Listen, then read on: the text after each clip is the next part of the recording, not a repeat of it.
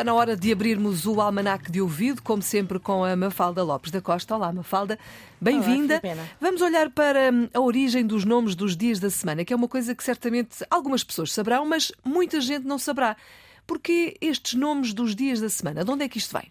Curiosamente, é assim, na maior parte das línguas ocidentais, os nomes dos dias da semana, da, da semana remetem para a astrologia, e são dias, por exemplo, dedicados ao Sol, como Sunday em inglês, à Lua, como Lunes em espanhol, uhum. Lundi em francês, Lunedì em italiano e por aí fora.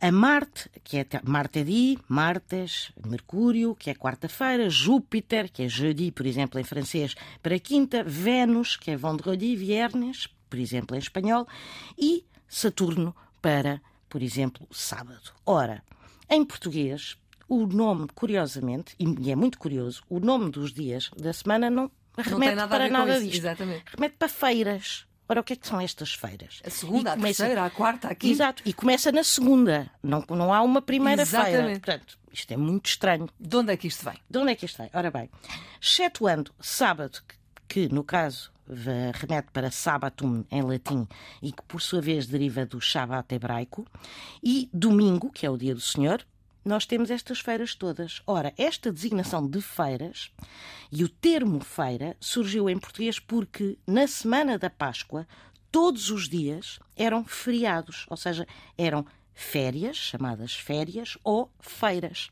E havia feiras que funcionavam nesses dias ao ar livre. Ora, a primeira feira era ao domingo e daí uhum. a segunda-feira. E, portanto, ficou as feiras. Agora, é um caso único em todas as línguas europeias, porque todos os outros adotaram este, no, no, no calendário do, do, dos dias da semana, uma designação que tem a ver com os astros. Muito bem, nós somos então a exceção. Completamente a exceção, nós temos feiras. Está explicado. Obrigada, Mafalda Lopes da Costa. É assim o Almanac de Ouvido, na Antena 1, sempre a esta hora e sempre quiser também disponível na RTP Play.